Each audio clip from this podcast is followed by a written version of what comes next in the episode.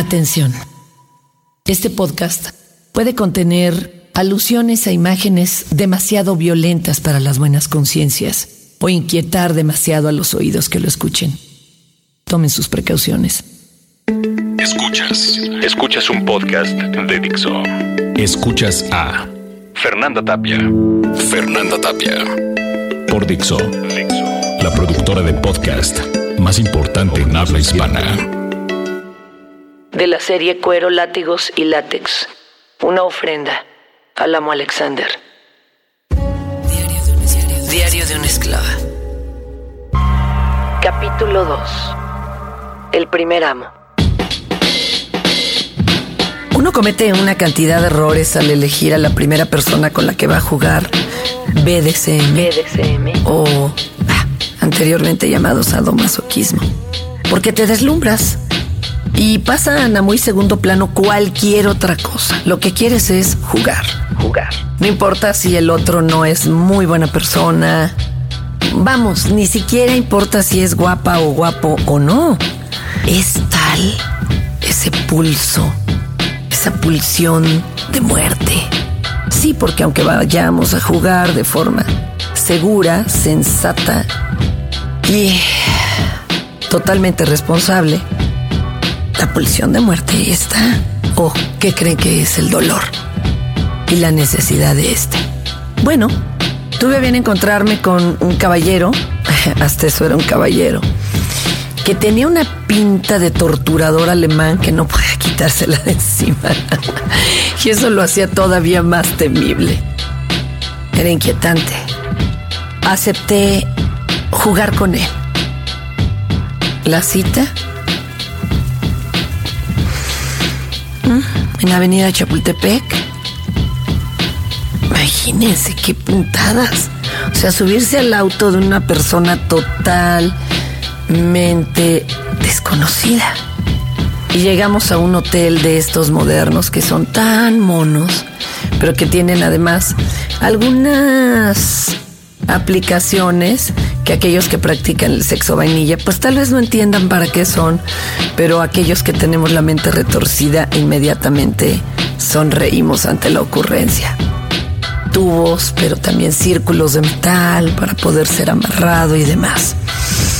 Este personaje, lo único que tenía como gran expertise era spanking, aunque él tal vez no le llamara así. ¿A qué me refiero? Nalgadas y azotes, todos con instrumentos pequeños, nunca de látigo largo. Fue impresionante porque en cuanto cerramos la puerta del lugar, bueno, diría yo de la de la cochera, ni siquiera habíamos entrado en sí al cuarto, me tomó de los cabellos, me cacheteó, hizo que me encara en un piso rugoso donde las medias evidentemente se, se rasgaron totalmente. Se bajó el zipper e hizo que se la chupara.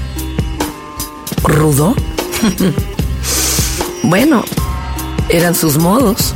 Finalmente él era la persona dominante. Posteriormente me llevó a jalones al cuarto. Ya habíamos acordado una palabra de seguridad y ahí me tumbó sobre la cama y comenzó la flagelación. Llevaba un fuete, llevaba una vara hermosa.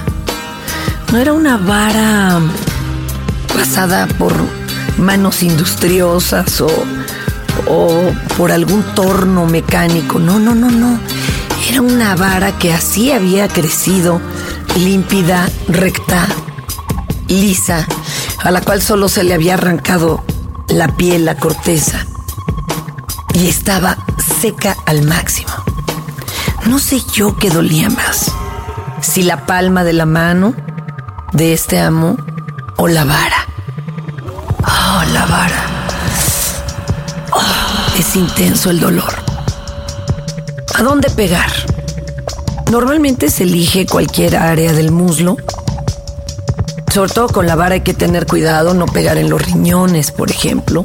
se puede pegar en la planta de los pies y es dolorosísimo. ¿Por qué hago referencia a la vara? Porque la vara es una superficie tan pequeña, tan delgada, y concentra todo el golpe y la fuerza ahí, ahí. En, ese, en esos escasos milímetros o el centímetro que puede eh, ser de ancha. La vara es dolorosa porque ahí se concentra todo. Pero acuérdense que el golpe debe de provocar ardor más que dolor. Igual el de la palma de la mano que tiene que amoldarse a la forma de la nalga.